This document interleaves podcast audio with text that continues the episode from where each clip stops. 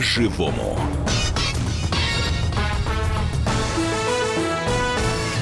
Студии Елена Кривякина, Валентин Алфимов, и у нас сегодня просто замечательные гости, которые мы очень долго ждали. Это профессионал экстра-класса, это председатель комитета по ЖКХ Госдумы Галина Хованская. Уважаемые радиослушатели, я призываю вас вот прямо сейчас начинать нам звонить по нашему прямому номеру 8 800 200 ровно 9702, писать на WhatsApp, плюс 7 967 200 ровно 9702 и тот же номер в Вайбере. Любые вопросы по реновации жилья, по тарифам ЖКХ, по капремонту. Галина Петровна знает это все так, что от зубов отскакивает. Пожалуйста, ждем ваших звонков, сообщений. Ну, а мы пока сами начинаем с вопросов. Ну, давайте все-таки с реновацией. Да? Вчера Совет Федерации одобрил этот кричащий, очень спорный закон, из-за которого вы на митинги выходили и э, шашка копий наломали, будь здоров, сколько. Э, знаем, что Госдума очень сильно изменила этот закон, да, собственно, вы непосредственно участвовали, даже давали президенту вопрос на эту тему.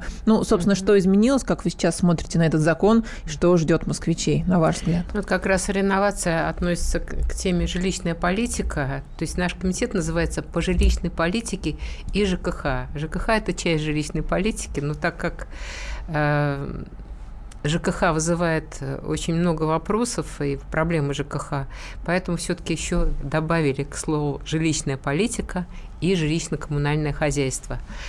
Действительно, реновация, она была темой номер один вот буквально последние два месяца. Это все время во всех средствах массовой информации, среди людей и так далее. Но я вам хочу сказать, что с моей точки зрения была допущена ошибка разработчиками, потому что они внесли э, проект закона, на который не могли не отреагировать жители города Москвы, которые умеют читать, и как только они увидели этот проект на сайте Государственной Думы, они это применили к себе, к своей квартире, к своим э, семейным всем обстоятельствам и поняли, что их этот проект никак не может устроить. Э, и они были правы. Вот это была ошибка, потому что если бы принимался в первом чтении документ, который сейчас принят уже во всех трех чтениях, угу. то такого эффекта выхода на улицы не было бы, я вас уверяю. То есть поспешили или все-таки не доработали? Э, ну нет, э, это вообще э, документ, который я даже обсуждать, честно говоря, не хочу, потому что там было множество нарушений и не только норм федерального законодательства, но даже на, на Конституцию замахнулись. Ну, вот это никому не дозволено, понимаете, потому что кроме потом судебных разбирательств ничего бы хорошего не было. Поэтому документ переписан на 90%. И теперь а переписывал готов? кто? Жилищную часть переписывала в том числе и я, да, угу. и, может быть, даже в первую очередь я, потому что для вас не секрет, что я не подписала документ, который был внесен изначально, отказалась его подписывать, и э, потом принимала самое активное участие в переработке этого документа угу. э, до хотя бы до такого состояния, к которому он сейчас. Более того, у нас создана рабочая группа эта рабочая группа не а, однодневка, а уже прошло как минимум два заседания, уже после того, как прошел в Думе законопроект, стал уже законом, пошел в Совет Федерации. И мы будем продолжать э, отслеживать вот эту ситуацию, потому что сейчас самое главное – это как он будет применяться. То есть об этом говорил как раз президент, если вы обратили внимание, да, что важно э, не то, что было на бумаге, чтобы не забыли про овраги и как угу. это все пойдет сейчас в нашей жизни. Но если вы меня спросите, э, устраивает ли меня сейчас полностью да. текст, я вам отвечу честно, если честно э, отвечать, нет, не устраивает. Не прошло несколько моих поправок, Э, хотя многое очень действительно было учтено, удалось это... Ну, я не знаю, нужно ли говорить о том, что удалось. Надо скорее говорить о том, что не удалось, да, наверное. Но все таки Конституция соблюдена вот теперь? Конституция, да. Вот даже первый блок поправок, который мы подготовили, все четыре фракции согласовали, да, э, то есть это был такой вот первый пул поправок, они как раз были направлены на то, чтобы исправить э, те нормы, которые противоречили Конституции, э, противоречили федеральным законам, не являющимся предметами совместного ведения, а только исключительно федеральные. Ну вот как гражданский кодекс, например, да, и целый ряд других э, законопроектов. Галина Петровна, а вот вы говорите про нормы, которые не соответствовали Конституции, которые не соответствовали другим э, федеральным законам. Можно пример, буквально один-два, да, хотя просто о чем мы говорим.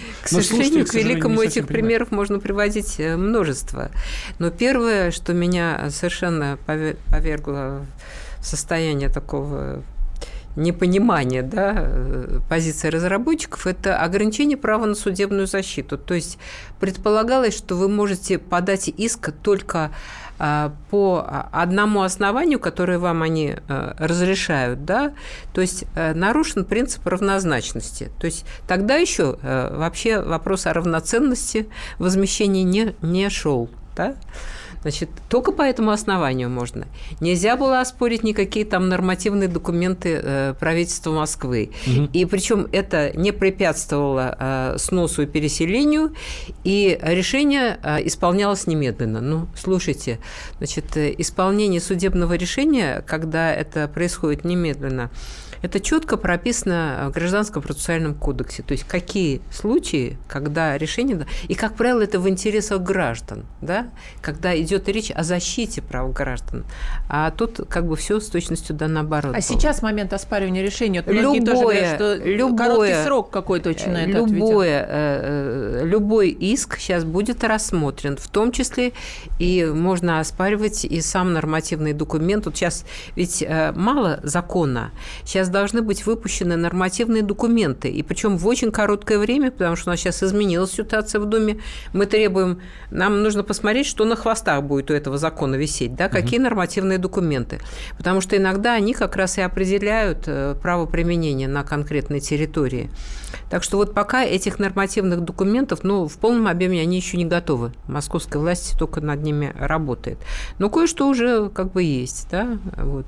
Была попытка сбить вот эту вот волну э, протестов, к которой потом уже присоединились всякие политические движения, партии и так далее.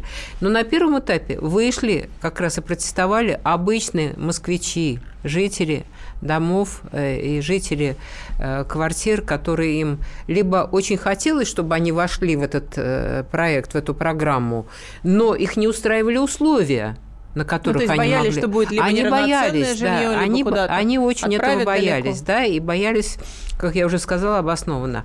Вот, либо те, кто жили в кирпичных домах с потолками там 3,20-3,50, и эти дома тоже попали э, изначально в проект проект. Ведь сама программа, она только сейчас будет утверждаться, после того, как будет принят закон, уже окончательная mm-hmm. программа.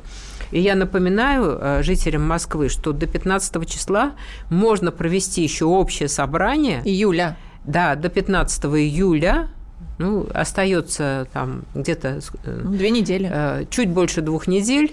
И лучше с этим не тянуть. И обязательно нужно за 10 дней до проведения собрания, то есть времени совсем немного, э, оповестить всех жителей дома о том, что такое собрание будет проводиться. И там уже решить на этом да, собрании, но провести его хотим. сейчас стало гораздо легче, потому что мы внесли изменения в жилищный кодекс, его можно проводить не только в очной форме, а в очно-заочной, то есть нет кворума, угу. значит, начали проводить собрания, пошли по квартирам. А да? люди на даче, картошку Люди сажают, на даче, пашут. люди уехали, там, люди были в отпуске, ну, там всякие обстоятельства могут быть. И э, вплоть до того, что в заочной форме можно провести, э, изначально э, оповестив граждан, что это будет проводиться ну, в то есть, форме. если москвичи Желание не есть, хотят, да, чтобы дом снесли, мы сейчас можем говорить абсолютно точно, что дом будет стоять, и никто да, его и никто, не укатает. Более того, в последний момент была внесена поправка, которая закрывает вот этот перечень после того, как будет подписан и вступит в силу сам закон. Понимаете? То есть определиться нужно сейчас. Но вот сейчас определяться уже легче, потому что я все время говорила, слушайте, как вы спрашиваете москвичей, если они правила игры не знают, если они условия переселения не, не понимают, да? Вот сейчас э, вот эта стадия уже прошла, уже, честно говоря, после второго чтения уже можно было вполне четко себе представлять, какие у вас права и какие обязанности возникают вот в этом процессе. Галина Петровна, у нас небольшой перерыв, буквально две минуты. Э, Хорошо. Слушателям нашим тоже говорю, не переключайтесь никуда, Галина Хованского у нас в студии. Мы вернемся, ну, через две минуты, как я пообещал.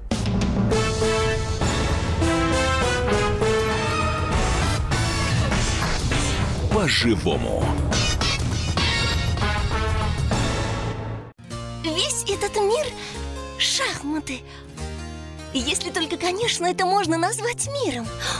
Это одна большая-пребольшая партия – как бы мне хотелось, чтобы меня приняли в эту игру. Я даже согласна быть пешкой. Только бы меня взяли. Хотя, конечно, больше всего мне бы хотелось быть королевой. Льюис Кэрролл. Алиса в Зазеркалье. Пешки, которые рвутся в короли, и короли, которые притворяются пешками. Рокировки властей и геополитические размены. Об этом моя программа «Занимательная геополитика». Слушайте каждый четверг с 7 часов вечера по московскому времени. Ваша Галина Сапожникова.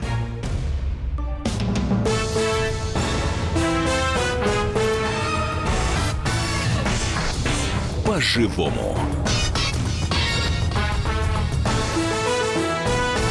Студии Елена Кривякина, Валентин Алфимов, и мы продолжаем разговор с Галиной Хованской, председателем Комитета Госдумы по жилищной политике и ЖКХ. Э, в данный момент обсуждаем реновацию. Галина Петровна, ну, все-таки вы говорите, что не все учли, да, что вы хотели, собственно, да. внести в этот закон, и, как я понимаю, есть надежда, что какие-то будут поправки Нет, вноситься... поправки, безусловно, будут, потому что иначе э, будут обращения в суд, а это невыгодно никому потому что это будет затягивать процесс переселения, и я считаю, что это и самим гражданам не, не слишком приятная процедура, но и застройщику а О чем речь? О каких тоже. поправках? Что, что не а, учли, вот, на ваш э, взгляд? Что, что не учли, и что, с моей точки зрения, обязательно нужно учесть. Я об этом говорила на рабочей группе, э, которую возглавляет Петр Толстой, значит, и я регулярно туда хожу, общаюсь с москвичами. Туда приходят и те, кто за, и те, кто против, и те, кто еще до сих пор сомневается. Да?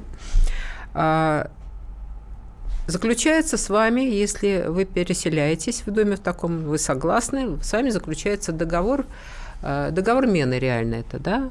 Договор мены. Угу. То есть вы отдаете свою квартиру городу, а город вам предоставляет квартиру, которая находится у него а, в собственности. Так вот, не оформлено право собственности города. Об этом написано, что это может быть без регистрации права. Потому что у нас, я поясню, это, в общем, несложно понять, что право собственности возникает с момента регистрации его. Да? Вот этого нет. Значит, это нужно обязательно сделать, потому что этой нормой воспользуются те там 10-15%, где в доме 90% за, а там кто-то вот по каким-то своим причинам против. Вот они поймут, что эта сделка оспорима, и mm-hmm. они в этом место будут бить. Я об этом предупреждала. Вот. И э, представители домов, э, значит, среди жителей есть тоже юристы, они говорят, да, что это вот слабое звено, и это надо обязательно исправить. Это первое. Второе. Я предлагала поправку о том, что э, до сноса дома дом должен быть поставлен на кадастровый учет. Это тоже на ту же тему. Земля становится вашей собственностью вокруг дома, вот земельный участок, с момента постановки на кадастровый учет. До этого момента это собственность города Москвы. Понимаете, угу. чем это да, да, грозит? Это грозит, э, это влияет на размер возмещения угу. которое положено собственнику. Потому что когда вам, ну, как бы по отмостке, по подошве дома, да, э, это, ну, это понятно, что это ваша земля, да, а вот когда у вас участок там и детская площадка, и спортивная площадка, и парковочное пространство есть, да, то есть это влияет на рыночную стоимость уже, на размер возмещения, безусловно. Значит, э, к сожалению, к великому, о том, что это обязанность публичной власти, то есть обязанность города, не знали даже некоторые представители, которые ходят на рабочую группу вот, Московской городской думы и правительства Москвы. То есть просто я мэрия, об этом мэрия сожалею. не знала. Я об этом, ну, может быть, может быть, делали вид, что не знали, uh-huh, да, uh-huh. потому что э, в бюджете города выделялись средства на межевание а, квартала, но по поводу межевания вокруг многоквартирного дома есть решение Конституционного суда, после которого уже, понимаете, вот, ну, сказать нечего, да? Вот его надо вс- выполнять всем, вплоть до президента Российской Федерации. И есть норма в законе о введении в действие жилищного кодекса. Понимаете? Так что вот тут э, мне сказали, нет, это, это собственники должны. А если это собственники, собственник идет, ему кадастровому инженеру деньги заплатить. Деньги не маленькие для того, чтобы определить границы вашей собственности. Вот я понятно говорю, да? да? Ну, Кстати, хорошо. да, это одна из больших, э, одна из основных претензий, что еще да. за все это еще надо еще сходить заплатить. Э, вот э, не за все это, а за то, чтобы оплатить услуги кадастрового инженера, да, чтобы он определил да. границы земли, который попадает после этого, после постановки на кадастровый учет, попадает в ваше общее имущество. Угу. То есть становится элементом угу. общего имущества. После этого, естественно, размер возмещения, ну, на это, безусловно, влияет. Безусловно. И это еще не все. Можно так, еще? Да, да, да, да, да. Третья позиция, которая тоже в судебном порядке, ее, безусловно, а, собственник получит. По крайней мере, если он наберется терпения и упрямства, определенная доля будет, да, а, если он дойдет до Верховного суда. Потому что Верховный суд сказал, что возмещение, ну, раньше это называлось выкупной ценой, теперь возмещение, входит компенсация за непроизведенный капитальный ремонт дома бывшим наимодателем дома. Угу. То есть речь идет о старых обязательствах. В случае, а, когда... То есть платили деньги-то за капремонт, люди платили, ремонт не сделали, да? Вы об этом говорите? Я говорю о тех старых еще обязательствах, которые фигурируют в законе о приватизации, о том, что да, квартира тебе передается в доме, который нуждается в капремонте, но обязательства остаются за э, бывшим наимодателем, да? То есть угу. ремонт изволь сделать, да, для собственников приватизированных квартир. Ну, так вот, э, хочу сказать, что э, это тоже влияет на размер возмещения, да? Потому что, как вы, наверное, слышали, все-таки появилась помимо равнозначности которая правильная норма для нанимателей. Я в свое время в московском городском законодательстве это, угу. сама эту норму угу. вписывала. Но ее никак нельзя применять э, к собственнику, говоря, что мы те метров больше даем. Это зависит от того, где эти метры. Вот не просто так центральный округ практически весь выпал из этой схемы. Понимаете? Потому что там схема равноценности, она по-другому звучит. Угу. По-другому звучит, потому что там дорогая земля, опять же, возвращаясь к теме, да.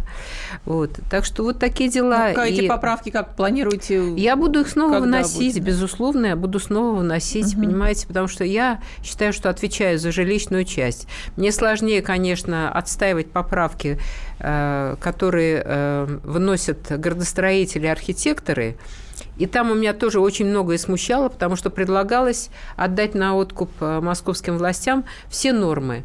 Санитарные, противопожарные, там любые, да. А закон о техническом регламенте – это закон федеральный.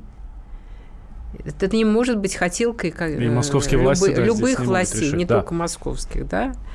Значит, и если уже говорить о том, что нужно в перспективе, безусловно, делать закон Э, для России, для тех регионов, которые заканчивают программу переселения из аварийного жилья, и чтобы они не попали в ту же ситуацию, о которой говорил президент, могут попасть москвичи да, через там, 10-15 лет, тот же процесс пойдет и в регионах.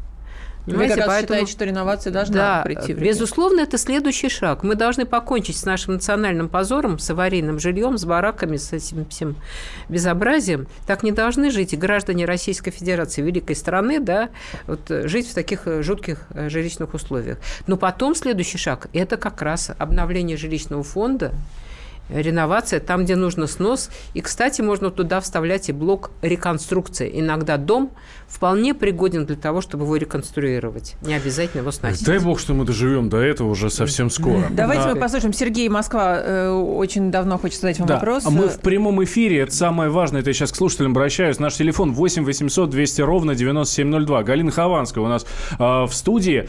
Э, Можно так, писать про... также WhatsApp, да. Viber, плюс 7 967 900 200 ровно 9702. Все вопросы Галине Петровне передадим, даже те, кто не успеет вовремя задать. И у нас... Сергей, слушаем вас. Галина Петровна, да. так, всем доброго дня сначала. Галина да. Петровна, здравствуйте. Здравствуйте. Я давно слежу за вашей деятельностью в Госдуме, она мне очень нравится. А, ну, вот с реновацией, э, вот вы говорите, что он, э, какие-то поправки прошли, какие-то нет, и какие-то нормы будут догонять закон. Вот если какие-то нормы будут загонять, догонять закон, а потом ударят по собственнику, мы имеем право на любом этапе выйти из зоны реновации. Но это в законе не прописано. То есть я не увидел законы вот этих норм. Второе. Есть такие дома, которые сталинские, да, кирпичные дома. Они стоят ну, уже вот у нас 56 лет, подожди, 65 лет стоит наш дом. Uh-huh. Это Ставропольская, дом 14. Там поставили маячки, что якобы идет какое-то разрушение, но разрушение уже не, не наблюдается. Начали пугать тем, что это будет аварийное жилье, и вы вообще ничего не получите. Многие люди, которые безграмотные, поступили именно так, как поступили, они вошли в зону реновации, но э, собрание не было полно, вот как вы говорите, полноправным. Uh-huh. Многие люди просто отсутствовали, и тогда они ходили по квартирам или просто просто звонили людям и получали голос. Не, не выбирали ни председателя, не выбирали ни комиссию счетную, ни комиссию ревизионную, то есть ничего такого не было. Понятно. Это второе. Третье. Как отразится на Москве участие Нормана Фореста и его бюро ведь Норман Форест, с которым сейчас заключается договор, кажется, Фостер, не, не Форест, а Фостер. Э, нет, Форест все-таки. Э, заключается договор, ведь этому человеку нужны всегда большие площади, и он строит на этих площадях, э, он, эту, он приобретает эту собственность в Москву, города Москвы, и строит на этих площадях вот э, башни в виде клешона, и они, то есть... У нас, Сергей, у нас меньше да. минуты осталось, да, да, Галина да, да, дайте возможность ответить я вам. Быстро, угу. Я быстро, я быстро, да. И вот построенный дом на этой территории, на большой территории, он имеет вообще маленькую эффективность, и, как правило, для людей, которые занимаются бизнесом. Сергей, да. отвечаю сразу. Во-первых, ну, нельзя войти в программу будет. А вот выйти из нее можно будет в любой момент. Но для этого да, через нужно... две минуты, Галина Петровна, да. продолжим ответ да. Сергея.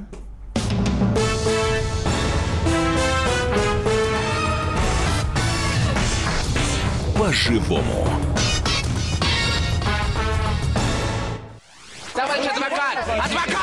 Спокойно, спокойно. Народного адвоката Леонида Альшанского хватит на всех. Юридические консультации в прямом эфире. Слушайте и звоните по субботам с 16 часов по московскому времени.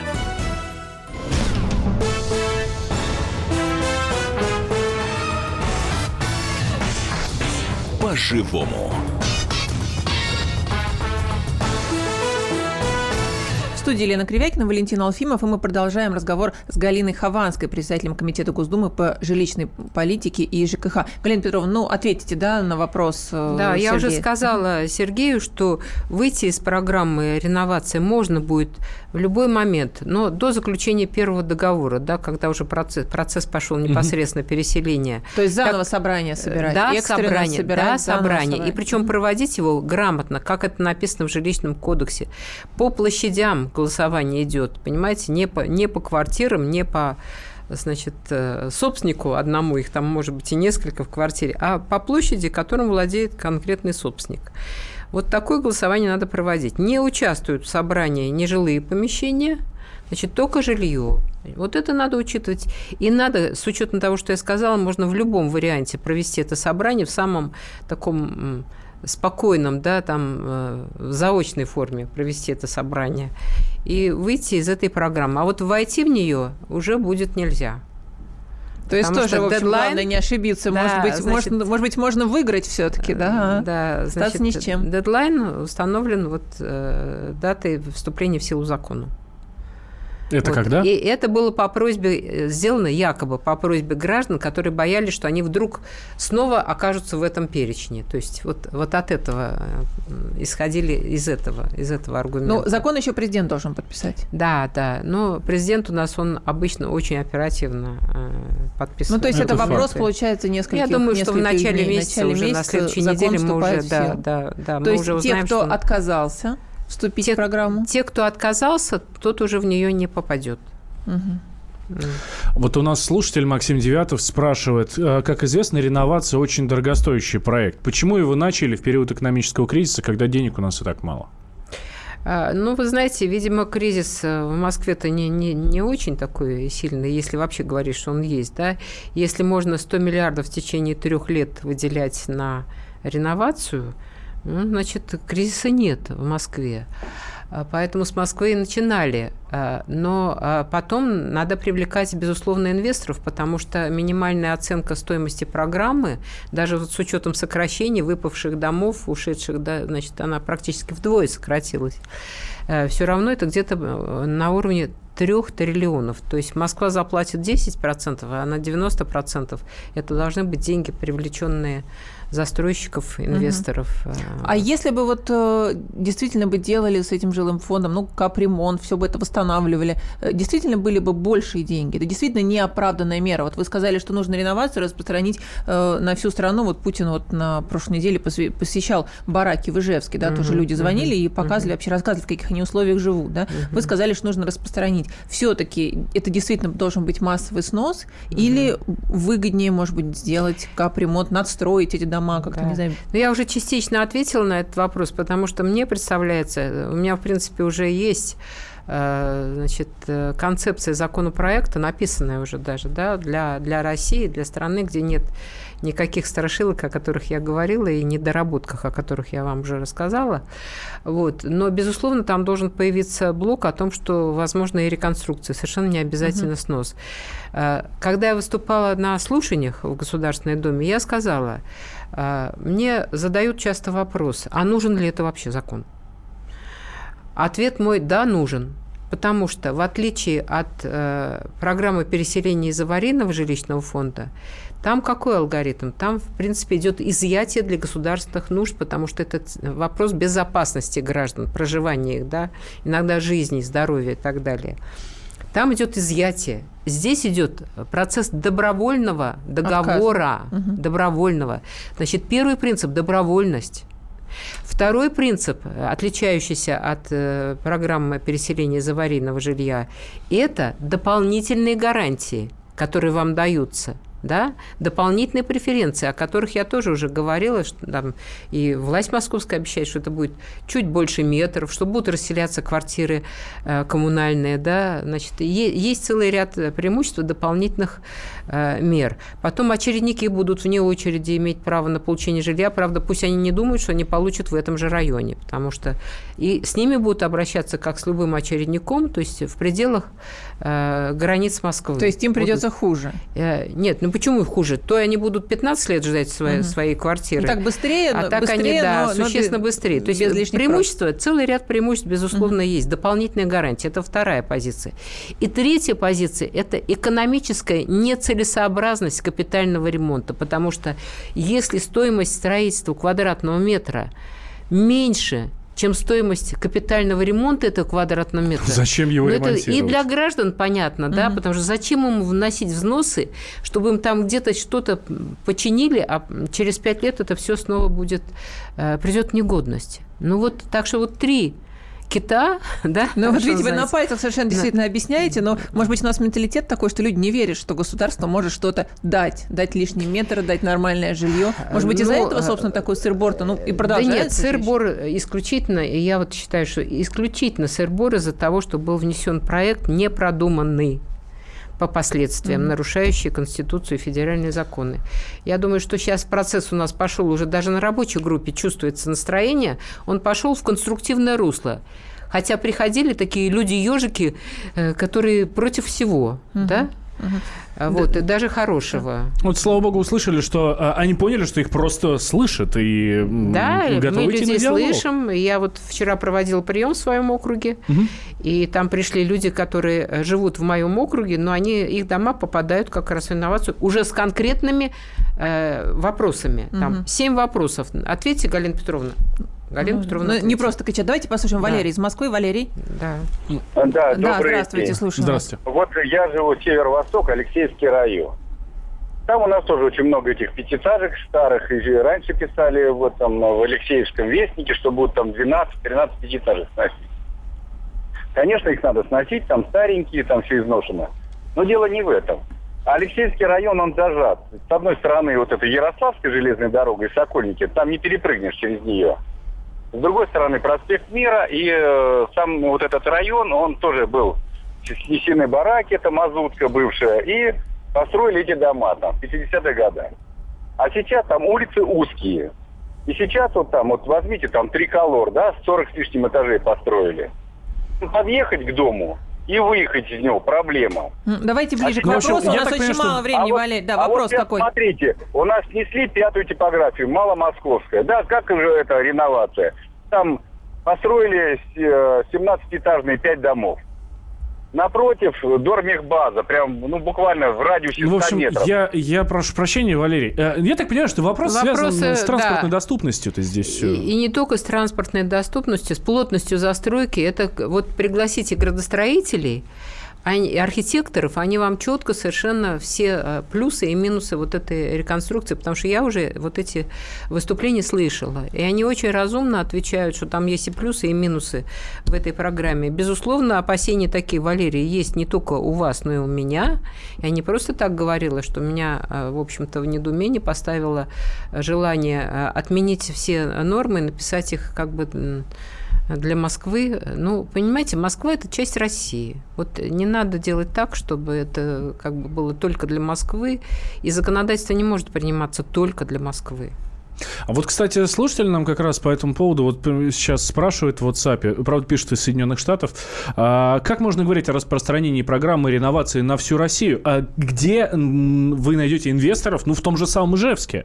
Если у нас даже в Москве там центральный округ, самый лакомый кусок, выпал из всего этого дела. Э, Дело в том, что э, центральный округ, там множество домов, которые можно реконструировать. Вот и все. Хорошо, а Ижевск? Э, Значит, я не говорила про Ижевск. Если вы слышали мой вопрос на прямой линии, значит, и ответы президента, я говорила о тех субъектах, которые досрочно, причем в сильной степени за счет собственных средств, э, закончили программу сноса аварийного жилья и переселения граждан. Только для них. Вот. И э, их не надо тормозить, по крайней мере, а они хотят, чтобы у них была вот эта база. И уже обращения, кстати, из родного э, президенту Санкт-Петербурга были, да, значит, э, был целый ряд регионов, да, Башкирия, Башкортостан, да, они говорят, если вы сделаете нормальный закон, если будет записано, что две трети собственников вот хотят, да, и меньшинству придется подчиняться, а на этот счет есть уже решение и Верховных, и Конституционного даже суда. Ну, в общем, здесь все очень просто. Сначала завершите э, переселение из Да, аварийного да. жилья, а потом уже думайте по поводу Бараков всего быть не остального. должно. Да, а что касается бараков, вообще, ну, какой масштаб Это проблемы? Нам позор. тут в Москве сложновато все-таки увидеть э, Нет, объем в Москве этого последний аварийного барак жилья. я принимала участие. Это вот в Березовой роще были бараки такие Министерства обороны. Но это еще было при предыдущем руководстве города. Значит, вот я тогда тоже набралась смелости. Я не знаю, откуда она мне берется. Но это не за себя. Когда идешь за других, это не страшно. Я вам честно говорю, что это не страшно. В Ну, целом по России сколько этих бараков, сколько аварийного жилья? а, Вы знаете, проблем. а, значит, ну, масштаб проблем обозначил э, президент на прямой линии, там 2%, даже на самом деле уже меньше, потому что все-таки у нас есть несколько проблемных регионов, несколько, да, где э, есть вероятность неисполнения вот этой программы в установленный срок, то есть до конца вот этого года. А, так а подавляющее большинство справляется с этой программой, да, да, не без проблем. Но есть регионы, там Тыва, Забайкальский край, в какой-то степени там Архангельская область там на грани, да, ну, тяжелые и э, природные условия, и с бюджетом плохо. Вот туда инвестора, конечно, не затащишь зачастую. Но в Архангельск еще я представляю, что Но можно. в казне деньги-то найдете для этого? Вот скоро новый бюджет Уже будете есть, смотреть. Уже, есть. они выделены, определены. И программа будет продлена на год, это как минимум. Мгм. А сейчас уже, уже идут разговоры, что до трех лет, чтобы полностью ее выполнить. Чтобы ни одного барака в России не осталось. Нет, ни одного аварийного дома. Ну, барак, да, считай, собственно, ба- аварийный бараки, бараков как раз там вообще минимум ничтожное число, а вот э, домов, которые на грани, да, того, чтобы признать его аварийным, таких, к сожалению, много. Но Эх. будем надеяться, да, что в ближайшие, по крайней мере, годы эта проблема решится, и Да. россияне обретут нормальное жилье, но а москвичам, видимо, уже нужно успокоиться и услышать то, что сказала Галина Петровна Хованская сегодня. Все-таки программа имеет большие шансы стать во благо москвичей. Правильно я резюмирую, Галина Петровна? Да, правильно. А мы будем контролировать этот процесс. Можете не сомневаться. А, Итак, Галина Хованская, председатель Комитета Госдумы по жилищной политике и жилищно-коммунальному хозяйству, была у нас в студии. Я Валентин Алфимов, рядом со мной Елена Кривякина.